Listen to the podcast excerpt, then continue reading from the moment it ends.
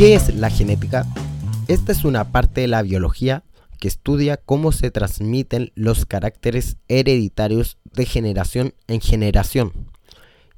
Y entonces, ¿por qué es tan importante tener en cuenta la genética a la hora de adoptar a un perro? Pues porque con esta podremos tener una visión futura de cómo podría ser nuestro perro de adulto a través de sus padres. A continuación, te haré unos ejemplos sobre cómo influye la genética en los perros. Si yo cruzo dos perros agresivos, por genética voy a tener perros agresivos. De igual manera, si yo cruzo dos perros inseguros, por genética tendré perros inseguros. Siguiendo esta misma línea, si yo cruzara dos perros inteligentes, tendría perros inteligentes. Debes tener en cuenta esto a la hora de adoptar un perro, ya que la genética influye mucho en la vida de este.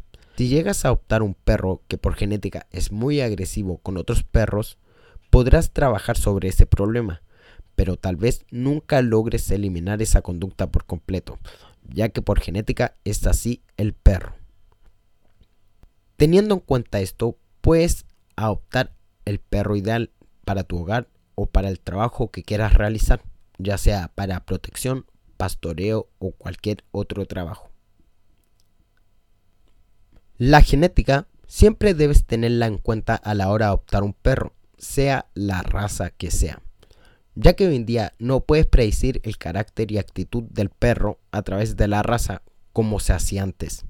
Por ejemplo, el Doberman de los años 20, uno ya sabía que ese perro era agresivo debido a su raza, pero hoy en día, debido al cambio de los tiempos y la manipulación del ser humano, ya no puedes predecir cómo será un perro según su raza.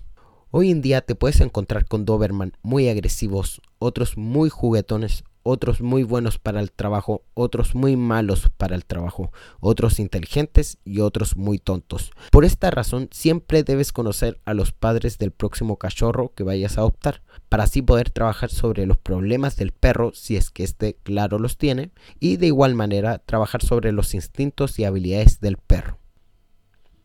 Otra cosa que debes tener en cuenta es que a través de la genética no solo el perro heredará el carácter de sus padres, además también heredará las enfermedades de estos. Estas son las tan conocidas enfermedades hereditarias. Entre estas te puedes encontrar las alergias o la displasia de cadera. Este tipo de enfermedades hereditarias se ven más agravadas en los perros de competencia de belleza. Por el contrario, los perros de trabajo son mucho más sanos en este aspecto. Si comparas un pastor alemán de belleza con uno de trabajo, verás que el pastor alemán de belleza casi no puede caminar debido a su displasia cadera. Por el contrario, el pastor alemán de trabajo tiene un estado físico tremendo y esto se debe a que los perros de trabajo deben estar sanos y fuertes para poder trabajar.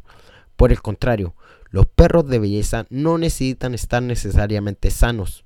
De hecho, hay perros campeones de belleza que no pasan del año de edad debido a los enfermos que están. Por esta razón, siempre es recomendable conocer a los padres de tu próximo cachorro. Bueno amigos, hasta aquí el podcast de hoy. No olvides que puedes aprender mucho más sobre perros en nuestra página de Instagram en canine-training95.